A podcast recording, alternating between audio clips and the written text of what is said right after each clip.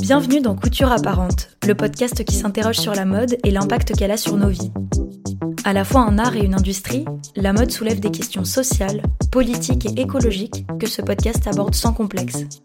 La mode et le féminisme sont-ils compatibles? Comment créer des bijoux durables? Quel est le coût d'une fabrication éthique? Est-ce que la mode discrimine les minorités? Qui sont celles et ceux qui s'engagent pour une industrie plus responsable en France Au fil des épisodes, je vais à la rencontre de marques, activistes et journalistes qui me livrent leurs réflexions sur ces questionnements modernes. Couture apparente tente d'esquisser les contours d'une mode tournée vers le futur, une mode qui incarne une vision inclusive, engagée et responsable. Je suis Claire Roussel et aujourd'hui je reçois Sarah Sorgel, Chloé Rock, Léna Chic et Grégoire Desus pour le troisième épisode du cycle hors série estival de Couture apparente, le vintage en 2022, nouveau modèle, nouveau métier.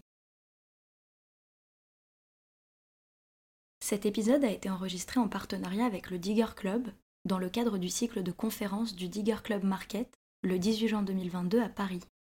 Avec Chloé Rock, la créatrice de l'événement, nous avons voulu initier des conversations autour des grands enjeux de la mode responsable avec des marques éthiques, des entrepreneureuses et des activistes. La troisième conférence de ce cycle s'interroge sur les nouvelles façons de consommer la mode vintage, les métiers qui les accompagnent et les enjeux sociaux impliqués dans cette popularisation. Je suis ravie d'avoir pu en discuter avec mes invités, même si, comme vous vous le rappelez peut-être, c'était en plein milieu de la canicule du mois de juin. D'ailleurs, je suis absolument dégoûtée de ne pouvoir vous partager que la moitié de cet échange passionnant. Si vous avez écouté notre épisode précédent, vous, savez que les 38 degrés ont endommagé la qualité de la conférence sur le washing des marques en faisant surchauffer le matériel d'enregistrement.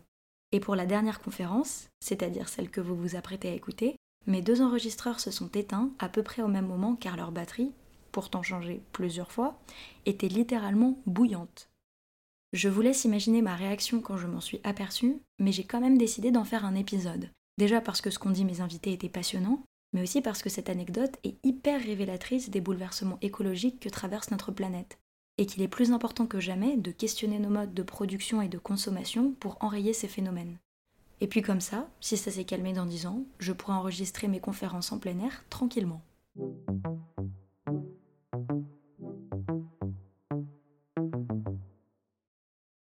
Bonjour à toutes et à tous, merci d'être avec nous malgré la chaleur pour cette dernière conférence du cycle de conférences organisé par le Digger Club et Couture Apparente Podcast dans le cadre du Digger Club Market. Pour finir, on va faire un thème sur le vintage. Je ne sais pas si vous avez remarqué, mais on aime bien le vintage ici. C'est la base de cet événement.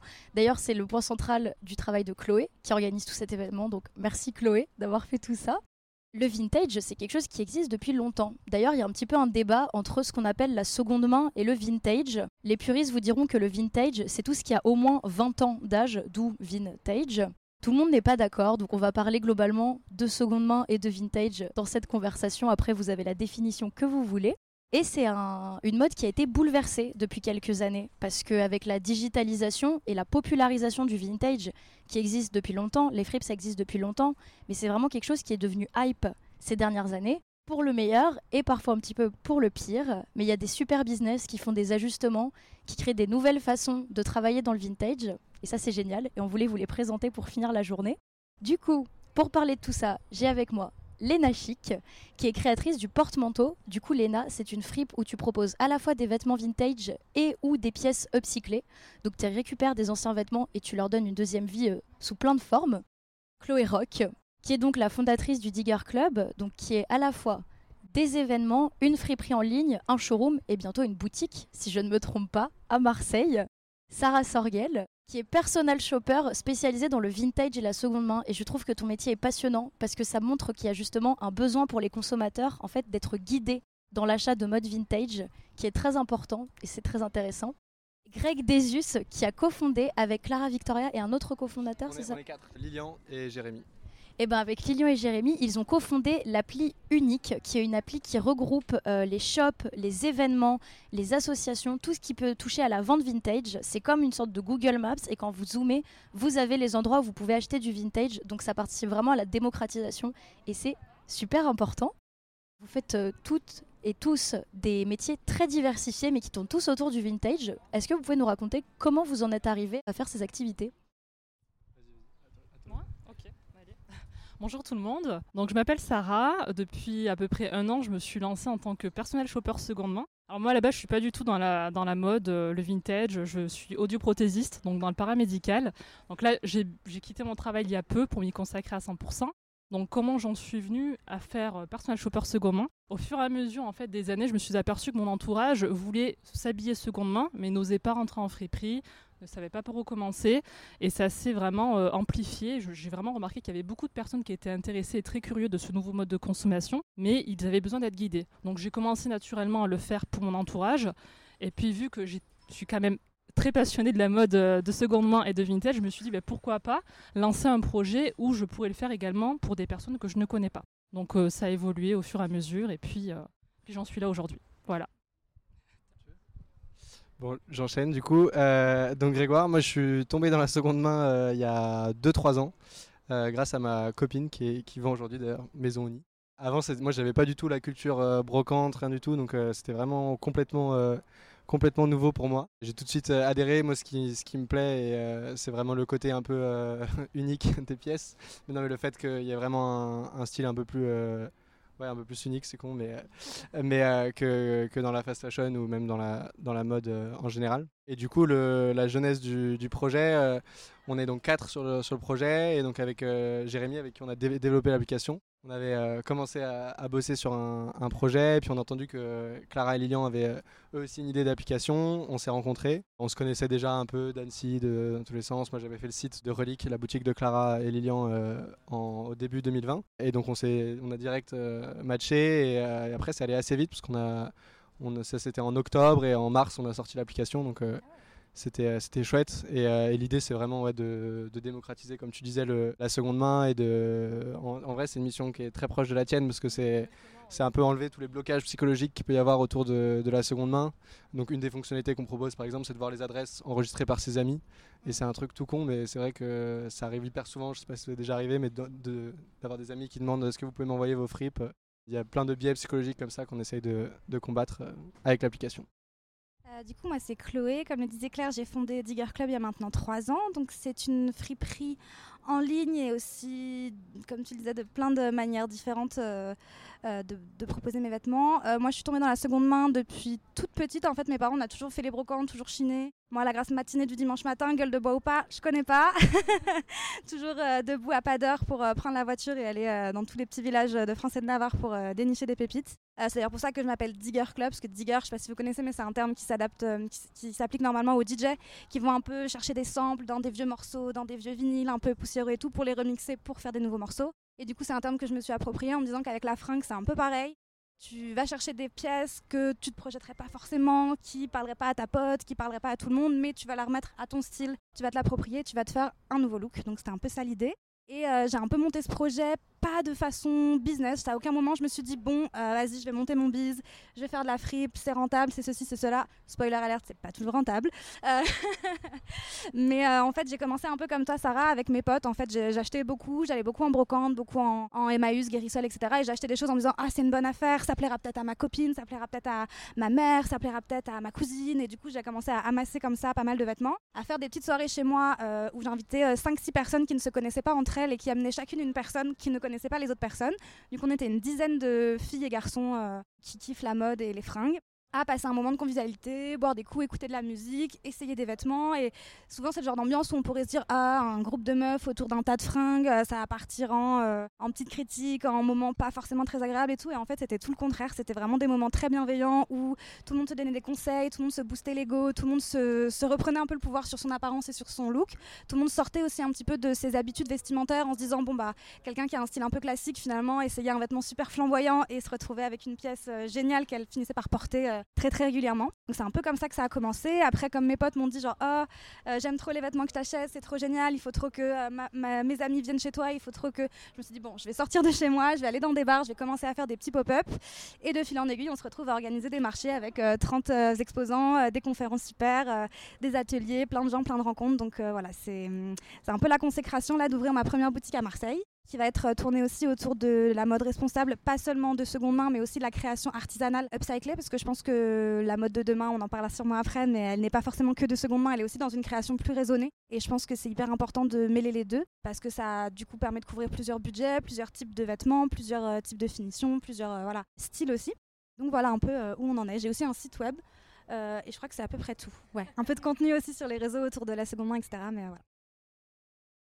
Salut, moi c'est Léna. Du coup, j'ai créé la marque euh, Le Porte-Manteau, qui est une marque de vintage et de création upcyclée. Alors moi, en fait, j'ai commencé euh, tout simple, un peu comme Chloé. En fait, euh, c'est que c'était un peu une évidence pour moi. dès que j'étais petite, je m'habillais en vintage. J'adorais l'originalité du vintage. Parce qu'il faut se le dire aussi, mais même avant tout ce qui est venu de la pollution, l'écologie, le vintage c'était déjà génial pour ce côté euh, déjà chiné moi je suis fan déjà et puis euh, ce côté voilà j'ai ma pièce et personne d'autre va la voir cette euh, consécration de se dire ah j'ai trouvé cette pièce incroyable et du coup j'ai commencé comme ça et puis après en fait aussi comme j'étais déjà dans le vintage et dans la fripe, bah, quand j'ai commencé à me faire des vêtements pour moi, je partais toujours des vêtements que j'avais déjà. Je partais toujours des vêtements que j'avais chez moi ou que les gens me donnaient. Je suis jamais de toute ma vie allée euh, dans un magasin de tissu pour acheter du tissu neuf, euh, pour partir d'un tissu et faire un vêtement. Et du coup, bah, quand j'ai créé ma marque, c'est venu un peu de passion aussi, de me dire j'adore faire des vêtements, j'adore créer les vêtements que j'ai dans ma tête mais que je vais pas trouver. Et j'adore chiner, vraiment, euh, le dimanche matin, pareil, incroyable. et du coup, bah, c'est comme ça que j'ai commencé à faire des collections avec du jean recyclé, des chemises recyclées, tout ça pour faire des nouveaux vêtements vraiment originaux des vêtements que je refais jamais. Moi, justement, comme je viens de la fripe, j'adore ce côté, bah, la pièce, elle est unique, personne d'autre va la voir. Du coup, c'est pour ça que dans mes créations, c'est pareil. Je fais jamais deux fois la même pièce. Si tu l'achètes, elle est à toi et tu seras canon dedans et c'est parfait, voilà. Voilà, donc c'est à peu près tout. Et j'ai commencé il y a deux ans. Voilà, c'est euh, le début encore. Ah bah alors comme ton activité le montre un petit peu, le vintage ça a notamment été bouleversé par le fait que bah on a commencé à utiliser massivement les réseaux sociaux, internet, les brumisateurs aussi quand il fait chaud.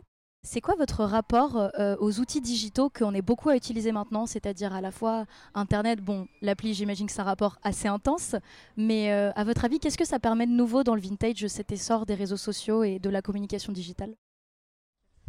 Euh, bah, je pense que quand on s'intéresse plus particulièrement au vintage, à l'upcycling, on est tous au courant, si on est déjà allé dans des fripes, que euh, n'importe quelle boutique vintage ne va jamais ressembler à celle d'à côté parce que ce qui fait une friperie, c'est le fripier, la fripière qui la tient, c'est l'univers, c'est la curation qui a au sein de ça. Et c'est vrai que les, réseaux sociaux et les plateformes digitales nous permettent, avec des outils assez simples, d'expandre euh, cette vision, cet univers et d'avoir vraiment tout un univers de marque en fait au final autour de quelque chose qu'on ne crée pas forcément de A à Z. Et je pense que c'est ça qui fait la différence et qui fait aussi la variété de toutes les friperies qu'on a. Là par exemple sur le marché vous avez au moins 4 ou 5 friperies différentes. Personne n'a le même univers, personne n'a la même sélection, personne n'a les mêmes pièces, personne n'a la même vision. Et je trouve que c'est ça qui est intéressant, c'est que ça permet de, de créer une plateforme une image de marque, un branding, je pense qu'on emprunte aussi aux grandes marques, aux maisons qu'on connaît, etc., euh, qui nous permet d'exister en tant que curateur aussi, et pas seulement euh, achat-revente, euh, entretien d'un vêtement, c'est aussi une vision de curation, je trouve. Bah, moi, je dirais aussi surtout que clairement, nous quatre, on serait pas là sans les réseaux déjà. en vrai, je pense que moi, je sais que si euh, j'en suis arrivée là, si j'expose aujourd'hui euh, à ce pop-up, c'est aussi grâce à ça.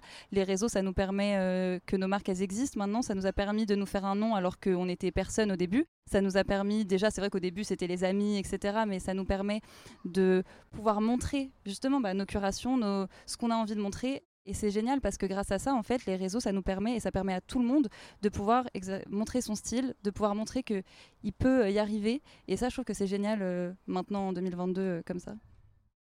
Alors, dans mon cas, je suis entièrement d'accord avec vous et je me permets de rajouter que ça a permis aussi de démocratiser la seconde main de vintage, surtout dans mon cas.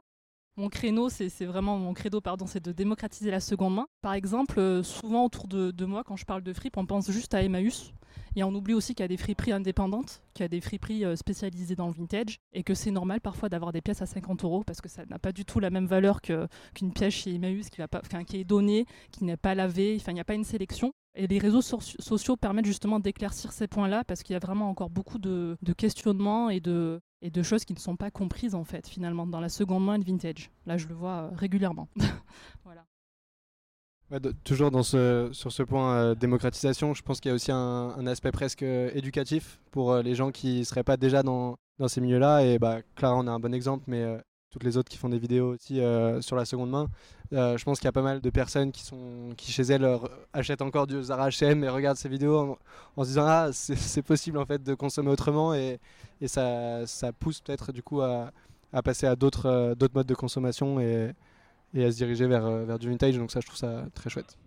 Et puis aussi ce qui est intéressant, bah, c'est ce qu'on disait, c'est que comme tu dis, il peut y avoir des pièces chinées qui peuvent coûter 50 euh, voire 100 euros si c'est euh, du grand créateur qui a été chiné, mais ça peut aussi être des pièces qu'on a chinées qui sont pas chères.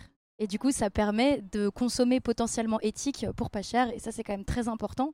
Mais malgré tous ces avantages, euh, la seconde main et le vintage, c'est encore victime de préjugés. Moi, je sais que ça m'est déjà arrivé de dire je l'ai chopé en fripe et qu'on me dise ah mais c'est les vêtements de quelqu'un d'autre. J'ai une amie qui est chineuse, il y a des gens qui lui disent mais est-ce que ça pue? Il y a vraiment des clichés qui sont très forts. Et c'est vrai que les réseaux, ça peut vous aider. Vous, est-ce que vous rencontrez beaucoup de, personnes qui vous disent ça ou est-ce que vous avez l'impression que ça avance un petit peu? Qu'est-ce que vous répondez aux gens qui sont un peu angoissés de porter les vêtements de quelqu'un d'autre? Je trouve qu'il y a quand même de moins en moins de personnes qui sortent ce genre de réflexion. Et personnellement, je, je, pense que Vinted a beaucoup aidé parce que maintenant, quasiment tout le monde utilise Vinted et ça ne choque plus de vendre ou de racheter des vêtements ou des objets qui ont déjà appartenu à une autre personne. Donc, c'est toujours présent, mais je, trouve que ça, ça, va euh, de mieux en mieux. C'est mon point de vue. Je remarque maintenant, euh, avant au début, il y avait un peu ce côté euh, ah mais c'est sale, ça pue et tout, mais maintenant la seule chose que j'ai, c'est c'est trop cher. Mais j'ai vraiment plus, enfin parce que je me rends compte et je pense que vous c'est pareil que maintenant les gens justement ils sont éduqués, pas tous bien sûr, mais il y a quand même une grande partie qui est éduquée là-dessus. Et ceux qui viennent nous voir, en tout cas moi personnellement, les gens qui me suivent, ils sont déjà au courant de tout ça. Et s'ils achètent, c'est parce qu'ils ont envie de compléter leur style de façon euh, écologique, euh, etc. Et du coup, euh, ils sont déjà au courant de tout ce qui se passe. Mais vraiment, le plus gros problème maintenant, c'est plus le prix que, que la saleté. C'est vrai, vrai qu'en fait, euh, les gens maintenant sont un peu plus éduqués à ça, au fait que la seconde main, c'est ok, c'est pas sale, c'est pas, on va pas choper des maladies en, mettant des vêtements de seconde main, quoi. Mais c'est vrai que je pense qu'il y a encore un petit shift à faire euh, sur, euh, ok, c'est quelque chose que j'ai acheté chez Emmaüs ou que j'ai acheté en brocante, et oui, je l'ai acheté 2 euros, et c'est de la, on va dire, première seconde main, de la troisième main. je sais pas combien, jusqu'à combien on va aller. Mais quand tu es un shop indépendant vintage, je pense que les gens ont encore du mal à capter que c'est un travail, que bah, c'est du temps de se lever le matin, de prendre la voiture, de mettre de l'essence dans la voiture pour aller euh, voilà, faire 3, 4, 5 heures de Chine. Ensuite, de rentrer chez toi, de nettoyer, de raccommoder, de repasser, d'étiqueter, de communiquer en fait. Et c'est vrai que plein de gens euh, parfois disent Ah, mais euh, cette chemise elle est chouette, tu me la vends 25 euros, mais sur Vintage je l'achète 2 euros. J'ai envie de leur dire Bah, ok frérot, va sur Vintage en fait, c'est super. mais reste chez toi en fait, viens pas, viens pas, viens pas nous embêter. Après, je peux comprendre parce que effectivement, c'est un métier, c'est comme la brocante, c'est un métier où on a un coût d'achat, on a un temps de travail et on a une plus-value. C'est comme n'importe quel commerce en fait et souvent les gens ont tendance à penser que boutique vintage indépendante égale vide dressing. Sauf que c'est pas exactement la même chose. Je suis pas en train de vendre mon H&M d'il y a 5 ans, je suis pas en train de vendre mon jean de j'ai pris 5 kilos, je suis en train de mettre mon expertise, mon œil, ma, curation, mon savoir-faire de communication, mon savoir-faire événementiel au service de te trouver des nouvelles pièces qui vont te faire plaisir. Et euh, parfois, les gens ont encore un peu de mal à faire ce saut-là et de se dire genre ah oui ok c'est justifié parce que il euh, y a du travail derrière. Souvent c'est du travail qui est invisible. Alors voilà, on essaye de le mettre en avant sur les réseaux, on essaye de montrer que voilà il y a des heures et des heures de travail, euh, des heures et des heures d'expertise aussi qu'on gagne au fur et à mesure des années. Mais c'est encore un, travail à faire, je pense, d'éducation. Ouais. Je pense qu'il y a aussi un, point euh, par rapport aux, aux différents types de, enfin comme tu dis, des trucs euh, qui sont très, euh, enfin avec une belle curation et tout ça, versus les guérissoles où c'est un peu l'aventure. Et nous, c'est un des objectifs aussi avec l'appli de montrer que finalement il y a de, tout. un des filtres qu'on a mis, c'est justement un des filtres de, prix et bon, c'est pas parfait, mais ça permet de donner une idée finalement des gens qui n'ont pas du tout l'habitude de la seconde main. S'ils vont dans des boutiques euh, un peu luxe, euh, parfois tu, captes même pas que c'est du vintage. Et ça, c'est un truc qui est, assez, assez chouette et qu'on essaie de mettre en avant parce que c'est une enfin, tu vas pas passer de acheter en fast fashion à euh, faire de la spéléo à, à pour, pour trouver les petites pépites. Donc, enfin, il y a quand même un monde entre ces, deux, ces deux types de boutiques là et on, est, on essaie de, montrer ça avec l'appli. Bah, d'ailleurs, vous faites tellement bien votre travail euh, et les autres applications aussi que maintenant le vintage ou la seconde main, c'est quand même devenu quelque chose qu'on consomme très facilement. Et il y a ce truc de se dire, c'est super, c'est éthique, j'ai acheté seconde main. Mais du coup, maintenant, on se retrouve avec un autre problème parce que sinon, c'est pas drôle, on s'ennuierait. Il y a des personnes qui consomment notamment via Vinted ou Vestiaire Collective, donc qui sont des applications de seconde main, Vestiaire Collective étant un petit peu plus haut de gamme. Il y a des gens qui consomment quasiment au même rythme que la fast fashion. Est-ce que, à votre avis, bon, oui, grosse perche tendue, c'est un souci Et qu'est-ce qu'on pourrait faire du coup pour expliquer aux gens que, bon, ok, c'est cool, c'est chouette, mais il y a quand même un danger là-dedans Comment est-ce qu'on peut le montrer aux gens? En fait, je pense que ça, c'est très lié au fait qu'on est habitué à consommer la mode de cette façon-là, puisqu'on a, enfin, je pense que tous, euh, on a grandi dans un monde où la fast fashion euh, domine.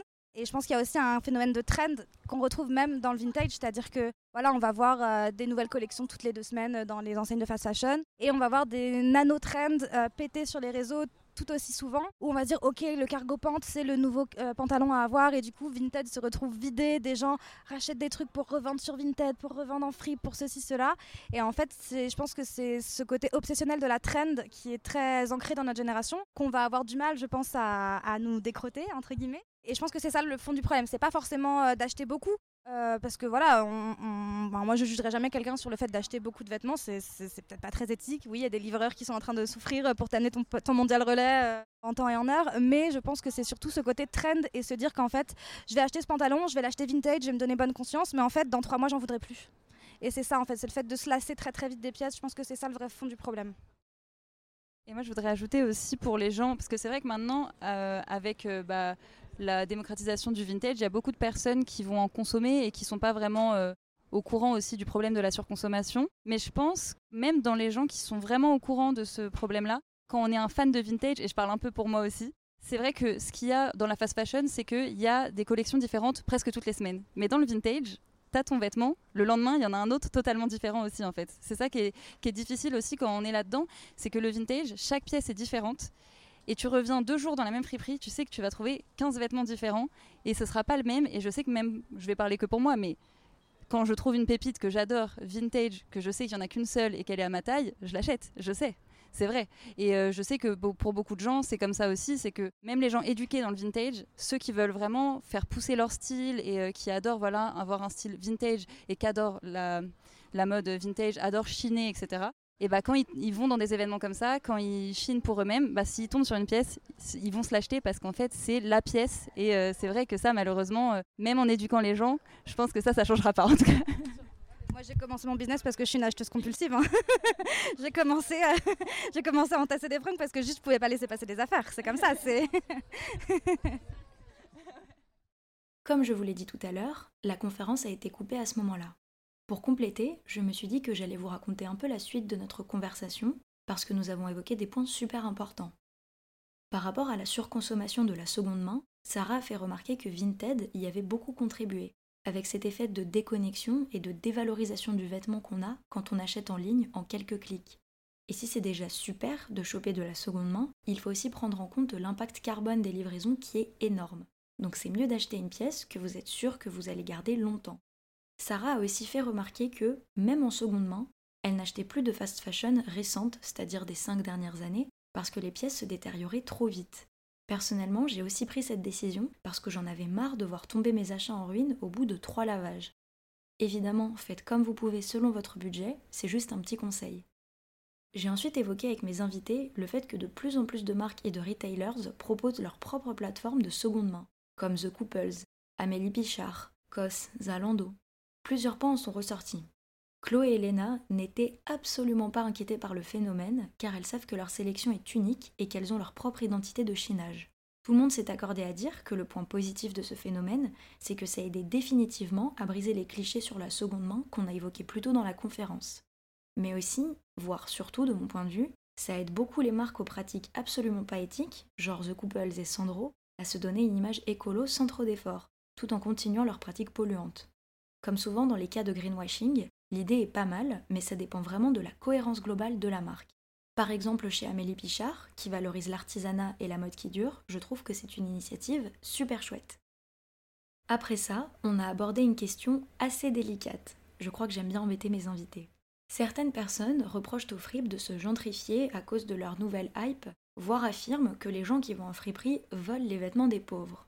Par rapport à ce phénomène, mes invités ont tous déclaré qu'il y avait en effet un effet de gentrification et donc d'augmentation des prix, mais surtout dans les friperies en chaîne, par exemple les kilo shops, mais que les gens qui en parlaient avaient tendance à exagérer le phénomène. De leur point de vue d'expertes et d'experts, il y a encore plein de fripes où il y a des vêtements à moins de 10 ou 5 euros par dizaine. Il suffit juste de connaître les bonnes adresses. Pour ce qui est des fripes dites associatives, par exemple celles des Meus ou de la Croix-Rouge, Certaines personnes s'inquiètent, et je les comprends, d'aller prendre des vêtements qui pourraient servir à des personnes vraiment dans le besoin. Mais justement, Sarah nous a raconté que, d'après les mots de la directrice d'Emmaüs, Emmaüs mène surtout ses actions grâce à l'argent des ventes des vêtements. Donc en fait, on ne va pas du tout piquer les vêtements pas chers de quelqu'un qui en aurait besoin en allant dans les fripes Emmaüs, mais justement, on finance l'association. En fait, il s'agit juste, en fonction des fripes associatives où on veut aller, de vérifier comment ça fonctionne, et comme ça, on sait si on fait quelque chose de problématique ou pas. Et puis d'ailleurs, il ne faut pas avoir peur que les associations perdent leurs vêtements. Pour le rappel, on a assez de textiles et de vêtements produits sur Terre pour habiller toute l'humanité jusqu'en 2100. Donc s'il y avait un risque de pénurie, évidemment qu'il faudrait se réfréner, mais en fait les associations sont littéralement débordées. D'ailleurs, si vous avez écouté notre épisode 5 sur le colonialisme dans la mode, vous savez à quel point la surcharge des associations peut les forcer à envoyer les vêtements dans des containers, notamment dans les pays des Suds, et créer des problèmes sociaux absolument monstrueux. Face à ce point, j'avais aussi ajouté que oui, c'est très important de checker l'impact de notre shopping et notamment de dénoncer l'hypocrisie face à l'ancien mépris de classe dégueulasse qu'on avait pour la seconde main et cette nouvelle hype, genre maintenant que des bobos y vont, c'est stylé, on est d'accord, c'est problématique.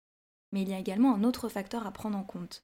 Il y a plein de personnes qui, sans être hyper pauvres, ne sont pas riches et qui donc n'ont absolument pas les moyens de consommer de la mode éthique et neuve, mais qui ont quand même envie d'essayer de faire mieux à leur échelle. Donc logiquement, ces personnes, qui sont honnêtement la majorité des personnes que je connais, se tournent vers la seconde main, parce que c'est éthique, mais beaucoup moins cher. Il ne s'agirait absolument pas de shamer ces personnes et de les réorienter ainsi que leur argent vers la fast fashion, ce qui là aiderait encore à financer un système ultra problématique. C'est tout à fait vrai qu'en France, il y a beaucoup de personnes pauvres et précaires. D'ailleurs, ça augmente avec les crises et le non-financement des services publics. Mais il ne faut pas non plus oublier que la fast fashion, c'est aussi un système d'exploitation de personnes encore plus pauvres que les personnes pauvres en France, notamment dans les pays des Suds. Donc l'idée, c'est de prendre en compte le plus de discrimination sociale et économique possible pour penser à des discours et à des solutions qui sont justes pour tous. Du coup, conclusion, tant que vous faites attention aux fripes associatives, n'hésitez pas à aller en fripe, il y en a assez pour tout le monde. Pour finir, j'ai demandé à mes invités ce qu'elles voyaient pour le futur. Pour le vintage, c'était plutôt positif et elles sont convaincues que cet élan ne va pas retomber. La seule chose un peu pénible étant que de plus en plus de personnes savent chiner rapidement les bonnes pièces, donc il y a des fois un petit peu de compète pour les chineuses. Pour le futur en général, j'ai eu droit à des petits rires nerveux, comme c'est souvent le cas, parce qu'on est tous conscientes et conscients de la crise écologique et des issues incertaines qu'elle fait peser sur nos futurs. Mais c'est justement pour essayer de reprendre un peu de pouvoir sur cette angoisse qu'on se réunit pour discuter de nos engagements, donc je crois qu'on est parti avec un peu d'espoir.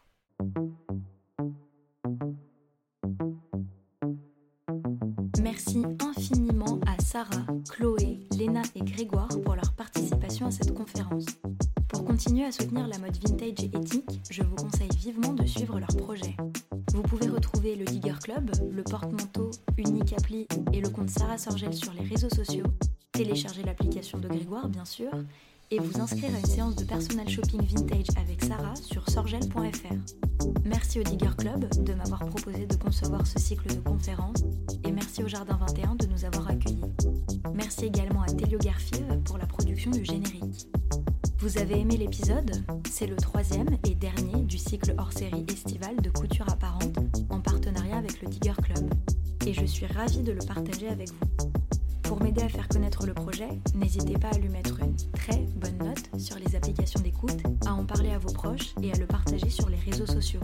En parlant de ça, vous pouvez aussi suivre coutureapparente.podcast sur Instagram et vous inscrire à notre newsletter afin de recevoir directement les nouveaux épisodes.